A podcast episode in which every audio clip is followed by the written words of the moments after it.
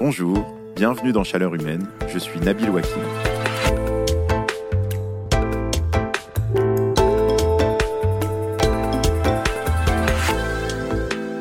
Je peux vous dire que j'ai essayé de faire cet exercice de très nombreuses fois, et j'ai encore essayé en préparant cet épisode, et j'y suis pas arrivé. Combien de fois dans ma vie est-ce que j'ai pris l'avion? Si je compte, ben, quand j'étais enfant, je suis parti du Liban avec ma famille, ça fait un vol. J'y suis retourné peut-être 10 euh, fois, 12 fois, ça fait 24 vols aller-retour. Je suis allé étudier aux États-Unis, en Espagne, j'ai pris l'avion. Je suis parti au Japon avec le comité d'entreprise du monde. Et puis, en tant que journaliste, je peux même pas compter. Je suis allé au Texas, en Sibérie, en Arabie Saoudite. Une fois, j'ai pris six avions en une semaine pour des reportages sur l'énergie solaire en Zambie et en Afrique du Sud. Comme on dit chez moi, on vit de ces contradictions. Autant dire que je ne suis pas très bien placé pour donner des leçons sur le fait de prendre ou non l'avion pour limiter les effets du changement climatique. Mais quand même, si la moyenne d'émissions de chaque Français c'est l'équivalent de 10 tonnes de CO2 par an, on peut avoir un ordre d'idée. Un aller-retour Paris-Sydney, 6 tonnes. Paris-Bangkok en Thaïlande, 3,5 tonnes. Paris-New York aux États-Unis, 1,5 tonnes. Autrement dit, le secteur aérien, très vite, ça pèse très lourd dans le bilan carbone d'une personne ou d'une entreprise. Alors c'est vrai, au niveau individuel, on peut décider de plus prendre l'avion ou de le prendre le moins possible, mais au niveau collectif, autant le dire franchement, le secteur aérien, il nous pose un gros problème dans nos trajectoires climatiques. On ne sait pas très bien comment faire pour voler sans émettre de gaz à effet de serre. Combien pèse vraiment le secteur aérien dans le réchauffement climatique? Est-ce que les avions à hydrogène ou les biocarburants, c'est des alternatives crédibles? Est-ce qu'il faut faire baisser fortement le trafic et comment? Et quelles conséquences est-ce que ça pourrait avoir? Voilà ce dont nous allons parler aujourd'hui dans Chaleur humaine. Isabelle Laplace est chercheuse en économie à l'École nationale d'aviation civile, l'ENAC. Elle travaille depuis plus de dix ans à la transition climatique du secteur aérien et elle n'a pas pris l'avion pour venir nous rejoindre à Paris. Elle nous parle donc depuis Toulouse, ce qui explique que le son n'est pas toujours aussi net que celui que vous entendez d'habitude dans le studio de Chaleur humaine.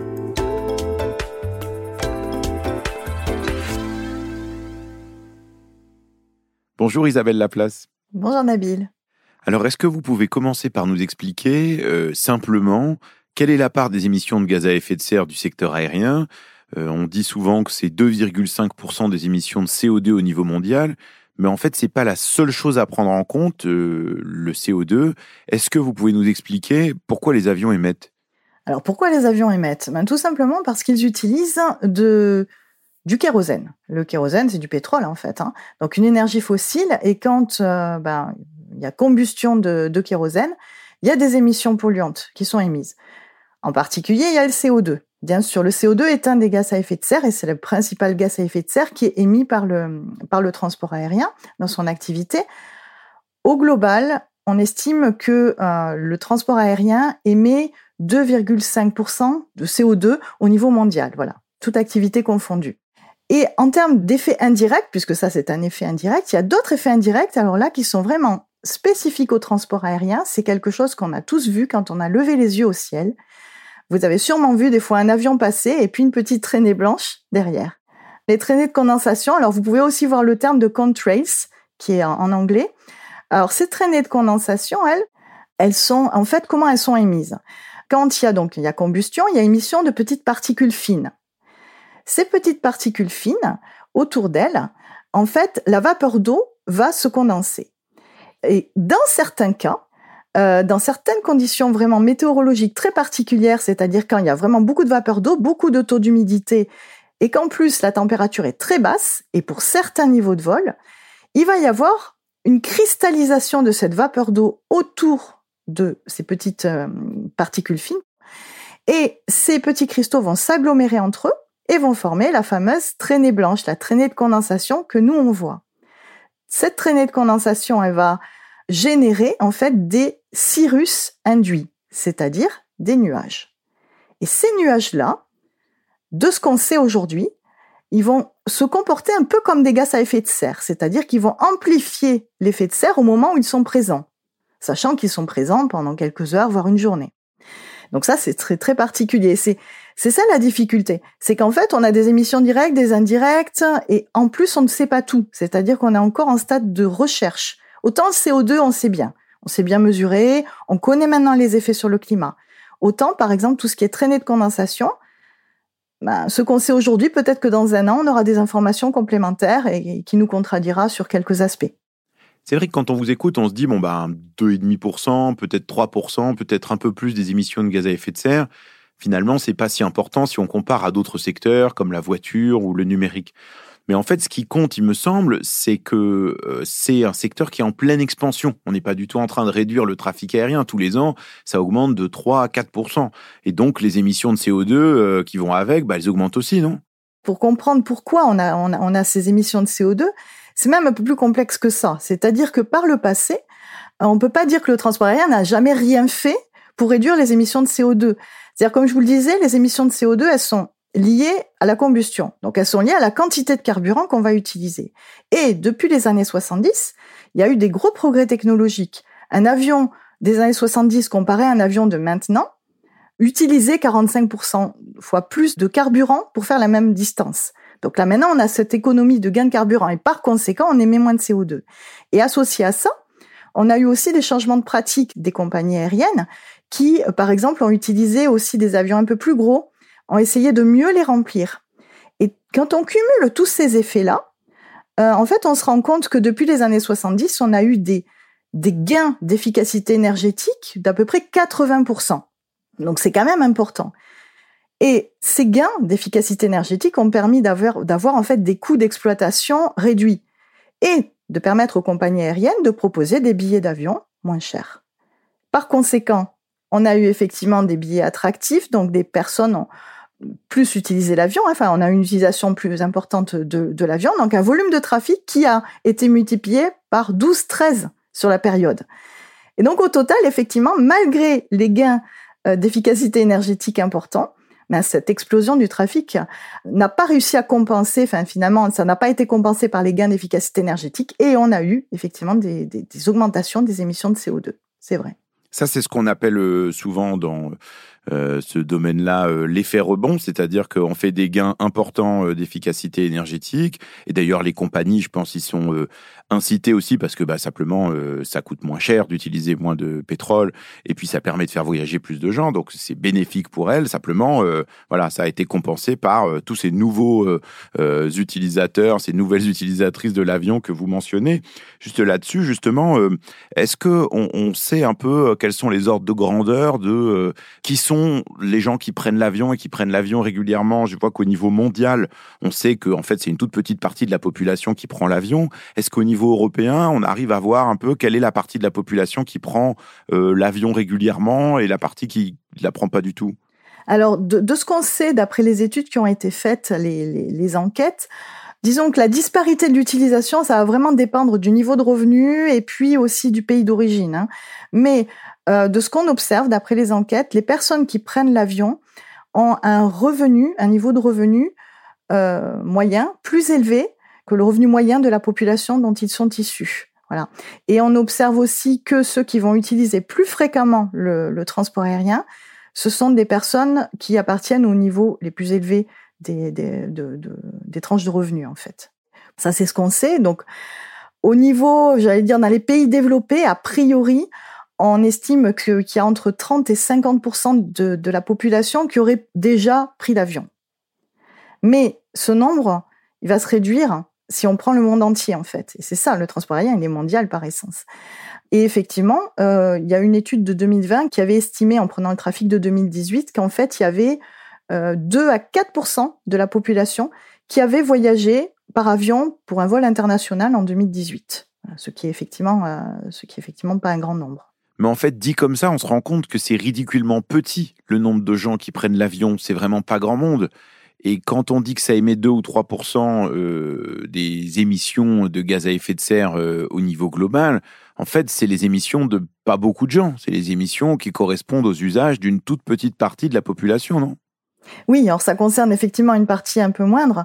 Euh, ceci dit, on estime que quand même c'est 1% des, des de, la population qui va émettre 50% des émissions de CO2 du transport aérien. Je vous parlais justement des, voyageurs les, plus fréquents. Donc il y a, aussi cet effet-là euh, qui fait qu'on se dit que oui, c'est devenu plus accessible, mais en même temps, il y a une utilisation quand même, ça dépend quand même du niveau de revenu, etc. Et puis, euh, et puis, je reviens au niveau mondial parce que l'aspect géographique est important. Nous, on voit ça avec notre prisme européen, mais dans certains endroits du monde, ben, le transport aérien, c'est aussi vu comme un moyen, effectivement, de, ben, de, se développer économiquement. Et le rapport n'est pas le même.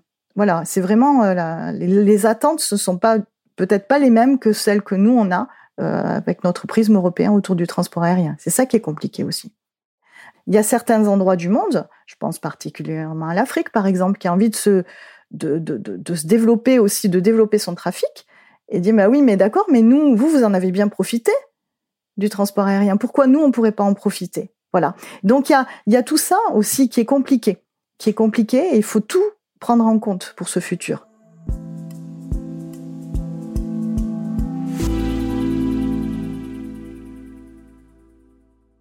Est-ce qu'on peut maintenant essayer de balayer les différentes options pour transformer l'aviation? On a beaucoup entendu parler ces derniers temps euh, du projet porté euh, notamment par Airbus de faire voler des avions à l'hydrogène euh, d'ici 2035. Moi, j'ai travaillé pour Le Monde pendant longtemps sur les questions d'énergie et je dois dire que Bon, euh, la difficulté de produire de l'hydrogène décarboné, c'est-à-dire à partir d'énergie renouvelable, euh, de le mettre dans des avions et de faire voler ensuite des avions, ça m'a toujours laissé un peu sceptique.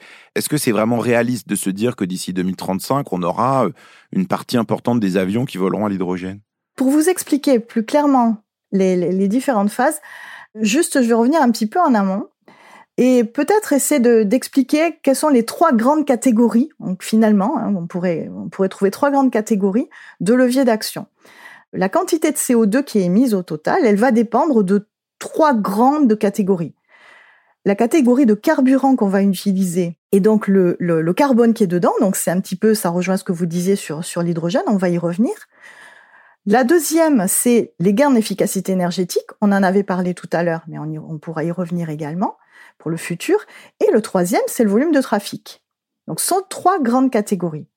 Et effectivement, dans un premier temps, on pense beaucoup à l'énergie, au carburant. Savoir, est-ce qu'on pourrait trouver des carburants qui soient moins carbonés, voire pas du tout carbonés? L'hydrogène, là, c'est vraiment, euh, disons, l'idéal d'un point de vue de décarbonation, parce que si lui-même est produit de façon décarbonée, quand il est utilisé, il n'émet que, hein, j'ai envie de dire, que de la vapeur d'eau, sachant que c'est aussi un, gaz à effet de serre, mais ce n'est pas quand même le CO2, donc voilà, il faut étudier aussi les effets. Ceci dit, pour être produit, cet hydrogène, il y a, on fait de l'électrolyse de l'eau. Cette électrolyse de l'eau utilise de l'énergie. Et cette énergie, comme je le disais, elle doit être décarbonée. Si elle est carbonée, ça n'a aucun sens, d'accord? L'hydrogène, euh, s'il est produit de façon carbonée, au total, on va émettre plus de CO2, donc aucun intérêt. Donc il faut que ce soit vraiment décarboné. Et pour faire ça, ben, on a besoin d'énergie, d'énergie décarbonée. Et là, on voit bien, nous, en ce moment, on sait ce que c'est la, la tension énergétique. Et donc, il n'y a pas que le secteur du transport aérien qui a besoin, euh, qui a besoin de ça pour produire de l'hydrogène, etc. Et cette, cette, électricité décarbonée doit servir à plein de plein d'aspects.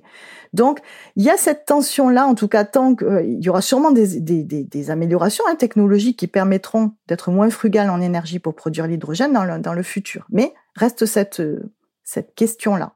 Juste avant, pour bien expliquer sur l'hydrogène, donc c'est vrai qu'il y a cette question-là de dire grosso modo, est-ce qu'on aura assez d'hydrogène décarboné, donc produit euh, à partir d'énergies qui ne soient pas des énergies fossiles, donc des énergies renouvelables ou du nucléaire, pour toutes les utilisations qu'on veut en faire, parce qu'il y a évidemment d'autres utilisations que le secteur aérien, dans le transport lourd, euh, dans l'industrie, peut-être aussi pour le stockage d'électricité. Donc voilà, il y a une concurrence des usages pour l'hydrogène et il n'est pas sûr qu'on puisse l'utiliser pour tout. ça, c'est la première chose. Mais sur l'hydrogène, il y a aussi des enjeux même de difficultés d'usage. Les premiers projets qui ont été présentés, ça montre des avions où il faut euh, stocker l'hydrogène euh, dans l'avion, donc ça prend euh, quasiment la moitié d'un avion actuel. Il y a des enjeux aussi de sécurité. Est-ce que ça, ça laisse pas penser que l'idée qu'on va remplacer une partie importante de la flotte actuelle d'avions par des avions à hydrogène d'ici 15 ans, euh, c'est pas très réaliste? Alors, ça aussi, c'est une grande question. Vous avez raison de souligner que l'hydrogène ne peut pas être utilisé dans les avions actuels. Il faut concevoir de nouveaux, nouveaux aéronefs. Et euh, rien que cette conception-là, effectivement, elle prend du temps. Elle prend du temps. Euh, Airbus annonce pour 2035 le premier avion à hydrogène. Si le délai est tenu, c'est le premier. Ça sera sûrement l'expérimentation qui aura lieu à ce moment-là. Donc, on est à partir de là, effectivement, si tout se passe bien, donc euh, à ce moment-là, il faut mettre en place toutes les chaînes de production. Il faut adapter les aéroports, il faut que les aussi euh, former les former les pilotes, etc. Finalement, tout le secteur doit se réadapter. Hein. Voilà, dans l'hypothèse où tout ça fonctionne bien dans les temps. Et puis ensuite, il faut effectivement que les compagnies aériennes achètent. Elles vont pas tout acheter, elles vont pas renouveler leur flotte d'un coup, elles vont acheter petit à petit. En est, on se retrouve proche de 2050 là, finalement, avec cet horizon de temps là. Donc là, on est. Moi, je suis bien incapable de vous dire si, ça, si, tout se passera dans les temps euh, comme comme c'est prévu, euh, s'il y aura pas de problème, bien sûr. Euh, mais en tout cas, ce qu'on voit venir, c'est que si ce type d'aéronef euh, parvient à, effectivement tenir les temps, on s'approche quand même dans son utilisation approche de 2050. Donc on n'est pas dans l'urgence, en tout cas que le secteur s'est donné pour se décarboner à 2050. Ça ne veut pas dire qu'il faut pas y aller parce que peut-être que ça permettra, ça sera peut-être une, solution dans le futur qui permettra de stabiliser une situation. Il faut toujours analyser les choses, mais, regarder effectivement, avoir une vision globale de savoir ce que ça entraîne. Est-ce que ça a des conséquences néfastes par ailleurs ou au contraire, euh, voilà, et regarder, l'ensemble. Et bien sûr, les tensions énergétiques font partie aussi. Hein, je, je, néglige pas. Euh, je suis d'accord avec vous. Et alors, euh, donc, si on considère que l'hydrogène, c'est peut-être pour un temps qui est un peu plus lointain, il y a effectivement d'autres euh, idées, euh, d'autres expérimentations de carburants alternatifs qui sont menées par euh, le secteur aérien.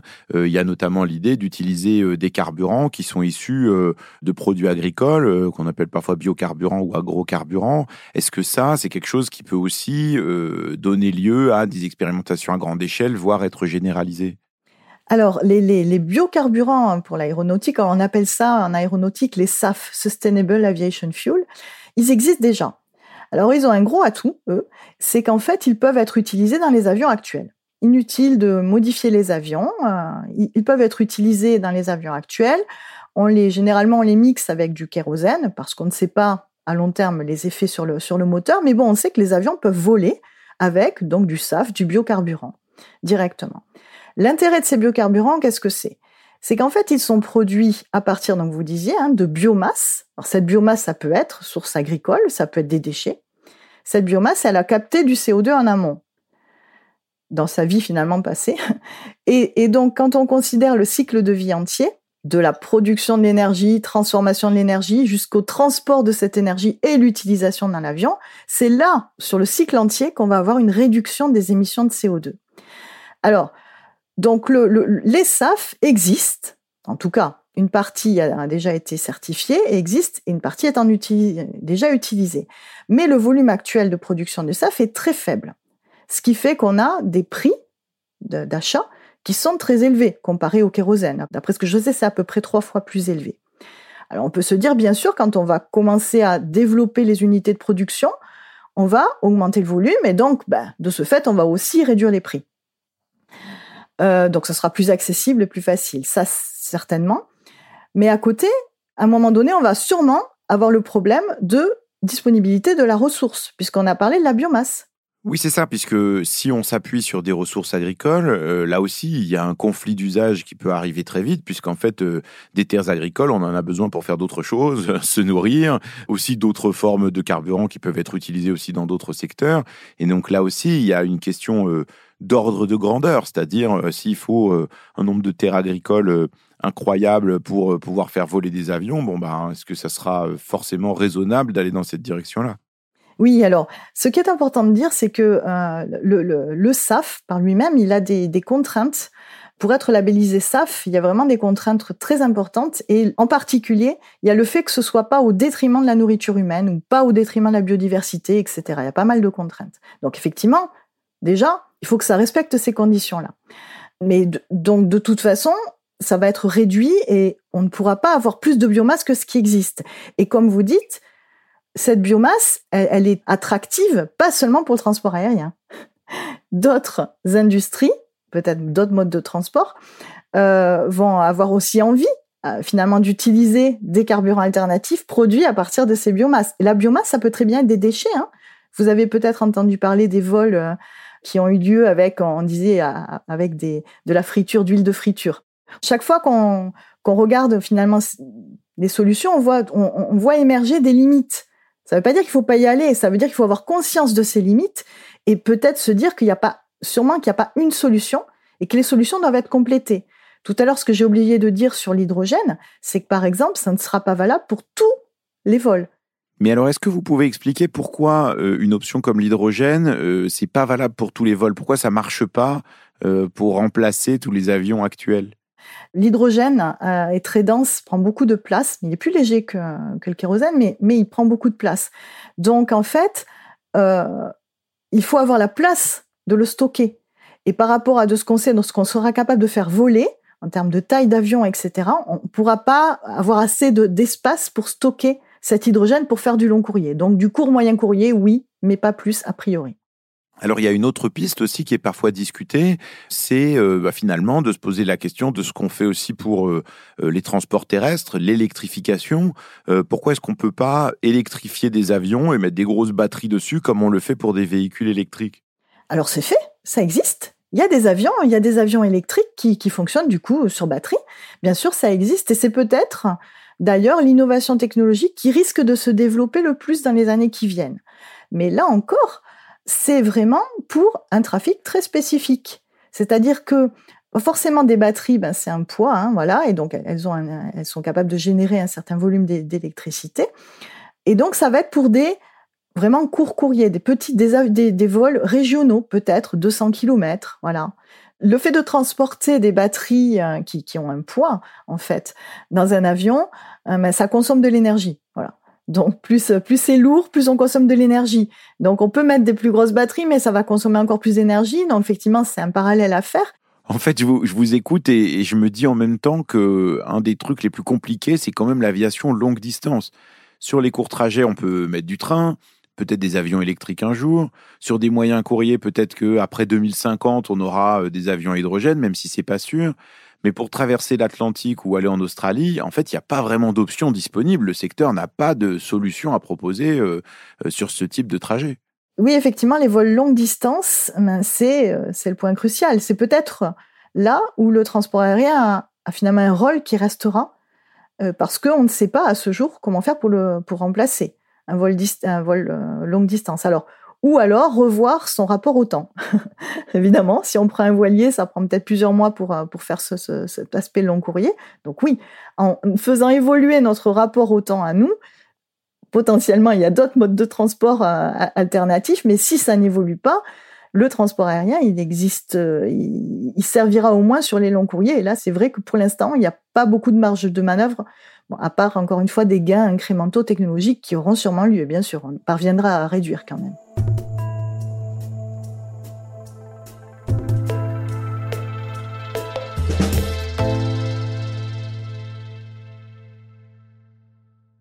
Alors c'est vrai que quand on fait le tour des alternatives possibles, en tout cas sur le plan technologique, comme vous venez de, l'évoquer, euh, Isabelle Laplace, moi j'en reviens toujours à la même chose, c'est-à-dire euh, on n'a pas euh, parmi ces options quelque chose qui nous permet de décarboner euh, rapidement et de manière très efficace le secteur aérien euh, pour tenir nos engagements climatiques dans les 10-15 prochaines années.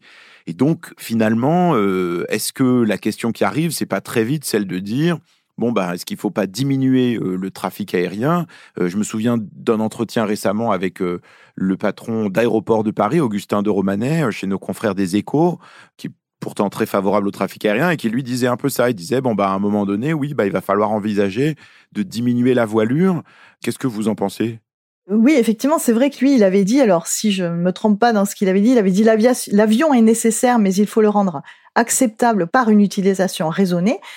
Donc oui, c'est le troisième, finalement, la troisième grande catégorie de levier d'action dont on parlait, qui est le, de jouer sur le volume de trafic. Donc ça voudrait dire bah, réduire, le, réduire le trafic utiliser l'avion peut-être de façon différente. Là, alors, qu'est-ce que ça veut dire? Ça peut vouloir dire qu'on fait un report vers d'autres modes de transport, potentiellement. Nous, on pense beaucoup au train, euh, au TGV, par exemple. Alors, ça, ça peut être fait euh, de façon individuelle. Il y a aussi quand même, alors on le sait beaucoup moins, mais, euh, mais il y a quand même des, des, des, des offres intermodales entre les compagnies aériennes et les compagnies ferroviaires. Donc ça, c'est par exemple pour éviter de faire un euh, Bordeaux-Paris en avion et ensuite un Paris-New York. Donc le premier tronçon serait fait en train et puis ensuite c'était un long courrier. Exactement, c'est ça, exactement. Mais encore une fois, là, c'est quand on, c'est pour finalement combiner les deux modes de transport. Ça permettrait de réduire une partie. D'après les estimations d'Eurocontrol, si en Europe, on remplaçait, ou disons qu'il n'y avait plus de vols de jusqu'à une heure de temps, hein, entre de 0 à une heure de temps, si on les remplaçait tous par autre chose, ou qu'il n'y avait plus lieu, on réduirait les émissions de CO2 du secteur, en tout cas du secteur européen, de 4%. Voilà. Donc ça aurait cet effet-là. Mais au, global, hein, on irait jusqu'à 4%. Donc voilà, ça a des effets, c'est un peu limité parce que la, la, plupart des émissions, elles se font finalement pour du vol, euh, des vols plus longs. Alors ce sujet-là, il a émergé euh, par exemple pendant la Convention citoyenne pour le climat. On en a parlé ici il y a quelques semaines avec euh, la chercheuse Hélène Landemort dans une conversation sur la démocratie. la Convention avait proposé d'interdire tous les vols intérieurs d'une durée de 4 heures ou moins s'il y avait une alternative en train. Finalement, dans la loi, ce qui a été adopté, c'est pas ça. Ça a été ramené à 2h30 la durée, et ce qui est en fait un peu bizarre parce que finalement, ça a concerné que 5 vols, 5 lignes aériennes, et donc ça a eu très peu d'impact. Est-ce qu'il vaudrait pas mieux, euh, justement, pour euh, qu'il y ait plus de conséquences en termes de baisse des émissions de gaz à effet de serre, se concentrer sur euh, des vols qui sont plus longs, par exemple en Europe, d'une capitale à une autre, et chercher à les remplacer par du train sur de la longue distance? Alors, peut-être, ça c'est des décisions politiques euh, au niveau européen, euh, si les, euh, je vais dire surtout si les, les infrastructures ferroviaires existent. Si il faut construire de nouvelles infrastructures ferroviaires, euh, là, la question vraiment se pose, elle est sérieuse parce que euh, parce que ben, construire des infrastructures ferroviaires, ça a des conséquences aussi. Ça, en termes d'émissions de CO2, c'est important. Euh, bien sûr, ça peut avoir des impacts sur la biodiversité, etc. Donc, il faut mettre tout ça dans le panier en fait. Il faut vraiment regarder l'ensemble et ne pas se focaliser seulement sur un aspect. Et essayer de regarder au global. Est-ce que finalement on y gagne en construisant des nouvelles lignes ou pas? Et cette question aussi doit se poser. Si la ligne existe, euh, ben là peut-être.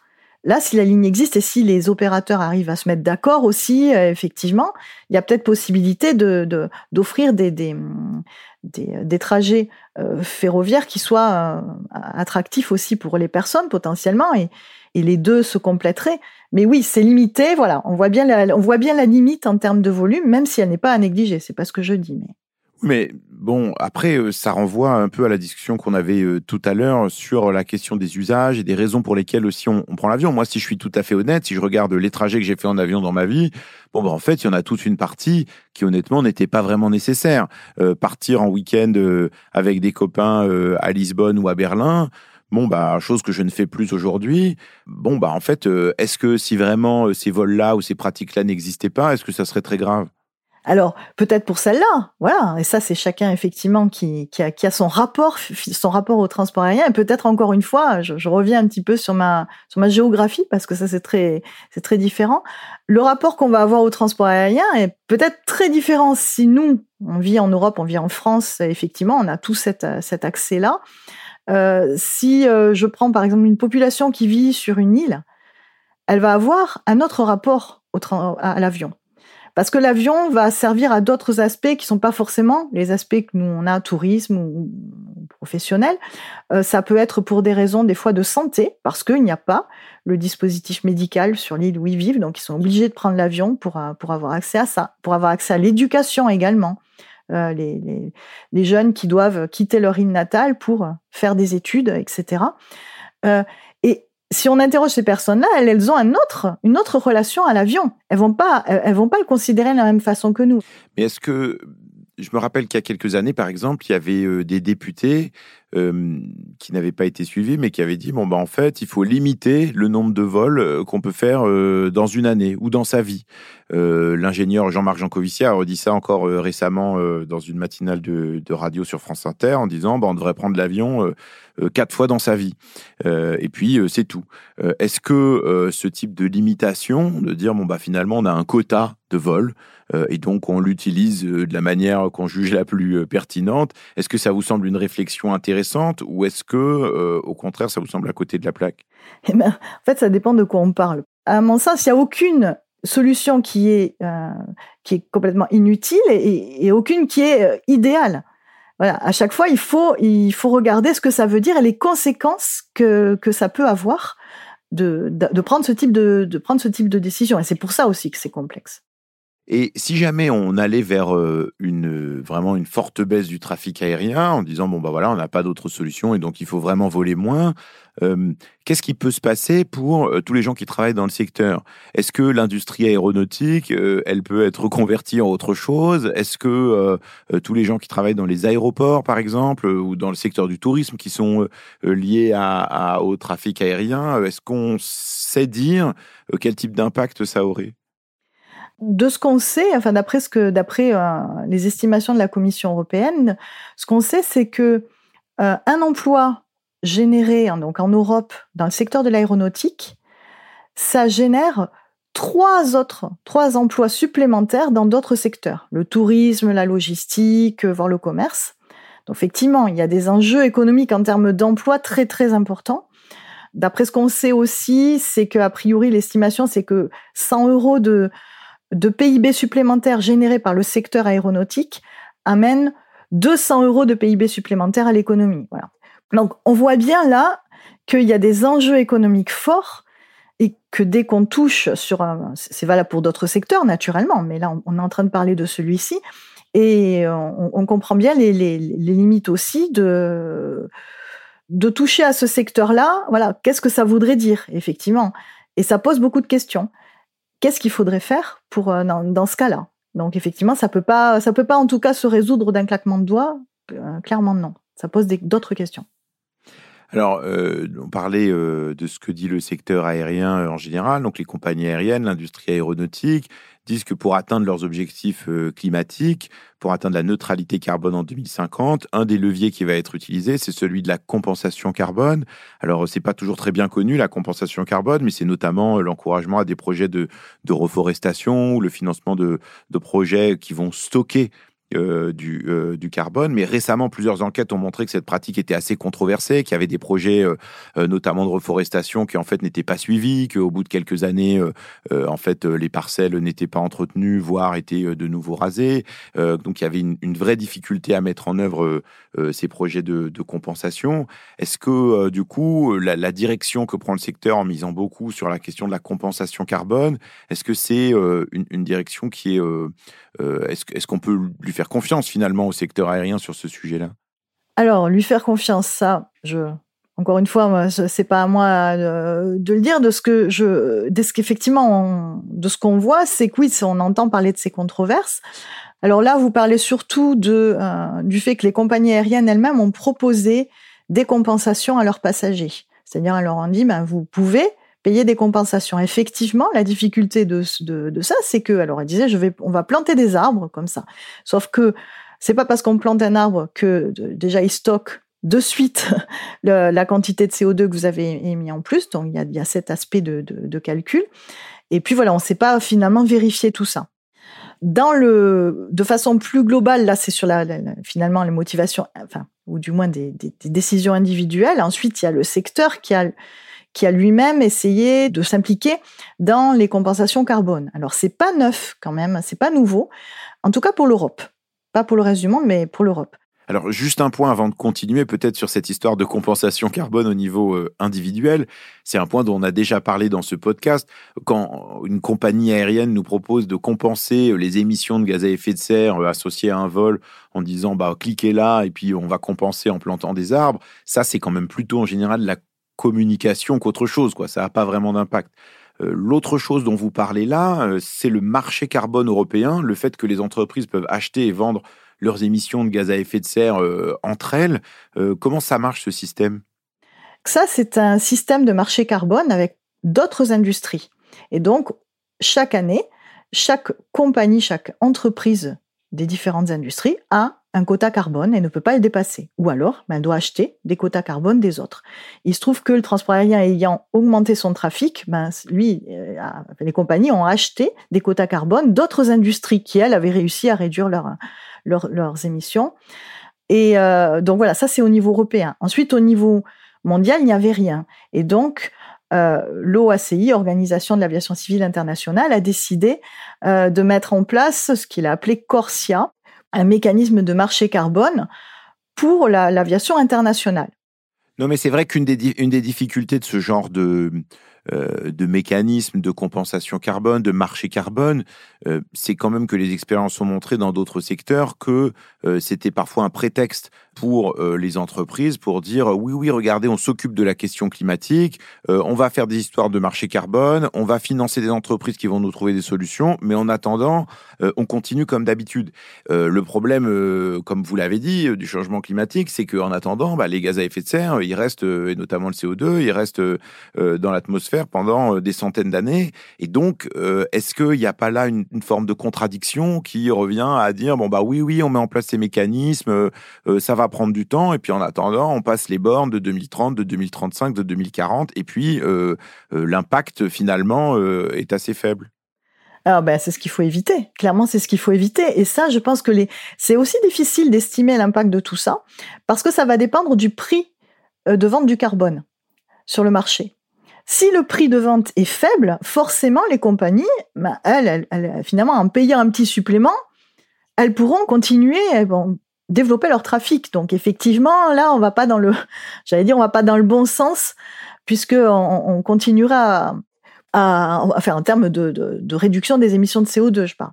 Mais si le prix du carbone est plus élevé, là, ça va limiter. Donc, en fait, c'est là où c'est difficile. C'est qu'en fait, il y a aussi au milieu de tout ça un marché carbone euh, qui va jouer euh, qui va jouer un rôle. Donc, si on a des prix du carbone très élevés, ben, les compagnies, quand même, elles vont être limitées parce que ça va être très compliqué pour elles de, payer très cher pour faire des vols supplémentaires. Donc, elles vont changer des pratiques. Oui, ça, ça me fait penser à ce que disait un autre invité toulousain qu'on a eu dans le podcast, qui est Christian Gaulier, qui lui, euh, un économiste qui est très favorable à la taxe carbone et qui lui plaide pour ça en disant, bah voilà, euh, plus le prix du carbone sera élevé, plus ça va forcer euh, les entreprises, les individus à des changements de, de comportement. il me semble que c'est vrai qu'une des difficultés, c'est la temporalité, c'est de dire bon, bah, est-ce qu'on arrive à faire ça dans une temporalité qui est suffisamment importante pour que euh, euh, ces changements puissent avoir un impact pour faire baisser nos émissions de, euh, de gaz à effet de serre? Vous qui suivez ces questions-là depuis longtemps, quand on balaie le sujet, on voit qu'en fait rien n'est simple. Qu'est-ce qui vous donne quand même des raisons d'espérer? Ah, moi, ce qui me donne des raisons d'espérer, il y a un aspect de challenge hein, derrière, parce que finalement, c'est un énorme challenge que doit relever le secteur. Euh, bien sûr, on sait bien que c'est pas individuellement qu'on va y arriver, que c'est collectif et cet aspect collectif, je trouve qu'il est important et là ça aussi, voilà, c'est ça qui me, c'est ça qui me motive aussi.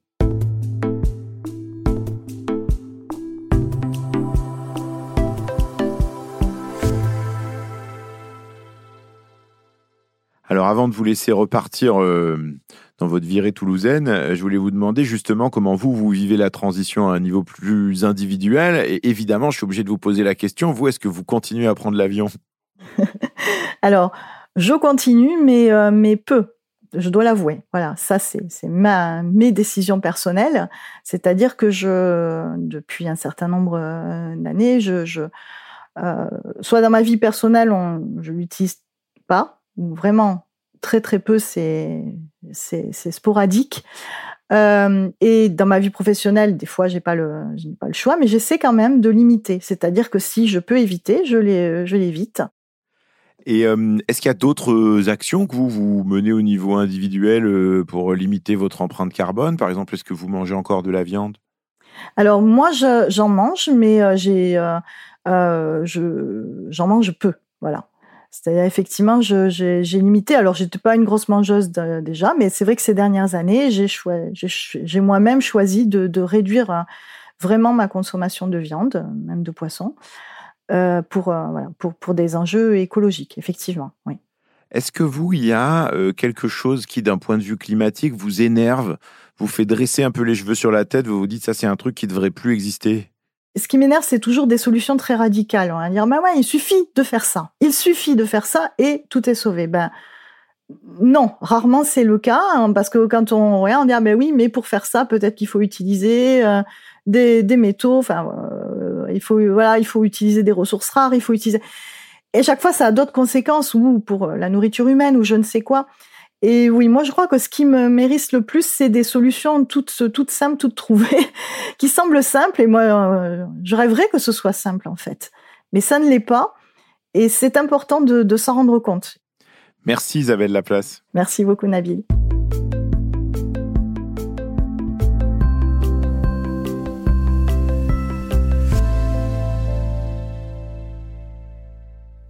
J'ai appris beaucoup de choses dans cette conversation avec Isabelle Laplace, mais si je suis tout à fait honnête, je dois dire qu'elle me chiffonne un peu, elle me laisse un peu un goût d'inachevé.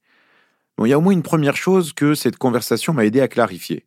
En fait, on ne sait pas remplacer les avions qui volent avec du pétrole par autre chose. On n'a aucune solution technologique disponible entre maintenant et 2050 qui va décarboner massivement tout le trafic aérien.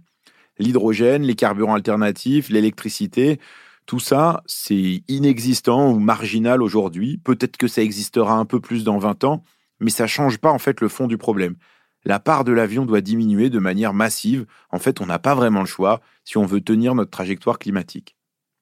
Le deuxième point que je retiens, c'est le très petit nombre de gens qui prennent l'avion. 2 à 4% de la population mondiale qui a déjà pris un vol international. Ça illustre à quel point le problème du secteur aérien, c'est d'abord un problème bah, pour nous, les Européens, les Occidentaux, les plus fortunés. C'est nous qui prenons massivement l'avion pour le travail, les loisirs, pour aller voir un ailleurs, autre chose. Et donc c'est d'abord à nous individuellement et collectivement de ne conserver l'avion que là où c'est absolument essentiel. Et ça, ça impliquerait de se poser les bonnes questions tous ensemble. Est-ce que c'est si grave de renoncer à un week-end à Athènes? Pourquoi on paye plus cher le train que l'avion pour aller à Rome ou à Londres? Pourquoi on n'arrive pas à taxer correctement le trafic aérien? Et puis, il y a un troisième aspect euh, qui je trouve très important, et c'est celui-là qui me frustre un peu après cette conversation. Franchement, je trouve que les engagements du secteur aérien, ils sont pas du tout convaincants. Airbus, Air France ou les autres compagnies aériennes font des annonces sur des technologies qui vont arriver dans 20 ou 30 ans et disent Ah, entre-temps, on vous promet de planter des arbres ou d'acheter des crédits carbone sur un marché virtuel. Je trouve que c'est pas très sérieux. Si on veut atteindre nos objectifs climatiques, le secteur et les pouvoirs publics, ensemble, ils devraient dès maintenant réfléchir à 1. Comment on fait pour faire redescendre le trafic Et 2. Comment on réoriente les compétences et les emplois vers des domaines qui font baisser les émissions de gaz à effet de serre Là aussi, on a besoin de construire une trajectoire, de s'organiser, de se retrousser les manches, plutôt que de continuer à perdre du temps qu'on n'a pas. Mais alors, est-ce qu'il faut arrêter de prendre l'avion? Je le disais au début de cet épisode, je suis bien mal placé pour dire aux gens ce qu'ils doivent faire. Évidemment, il y a des situations dans lesquelles on est obligé de prendre l'avion, pour voir sa famille qui habite loin, peut-être pour aller étudier à l'étranger. Mais il n'y a pas besoin de réfléchir très longtemps pour se rendre compte que beaucoup de déplacements en avion, ils peuvent être remplacés par du train ou tout simplement annulés. Et comme souvent, il y a une part de choix individuels et une grosse, grosse part de politique publique, de règles communes dont on pourrait se doter. Rendre l'avion plus cher, favoriser le développement du train beaucoup plus, annuler certaines lignes. Et là, ça, devrait être au pouvoir public de s'emparer sérieusement de ce dossier. Un dernier point peut-être. Il me semble que ce qui est très important dans cette conversation, c'est pas simplement l'histoire de la distance. C'est peut-être la question du temps. Pourquoi on prend l'avion? Parce qu'il raccourcit le temps et l'espace comme rien auparavant ne permettait de le faire. Mais alors, si on doit accepter que les déplacements longue distance durent plus longtemps, ben, peut-être qu'il faut organiser différemment notre travail et nos temps de loisirs, accepter que les déplacements professionnels ça dure plus longtemps, avoir des périodes de vacances qui sont plus longues et peut-être pas toutes au même moment, changer nos pratiques touristiques, changer de rythme en fait, ralentir. Alors évidemment, à titre personnel, je trouve que c'est assez séduisant en théorie, mais je ne suis pas sûr d'y arriver tout seul. Et la vraie question, c'est de se dire, est-ce qu'on serait capable de ce ralentissement à un niveau plus collectif? Je ne sais pas si cette idée est la bonne, mais en tout cas, je suis curieux d'avoir vos avis là-dessus, et comme d'habitude, vous pouvez m'écrire à l'adresse chaleurhumaine.fr.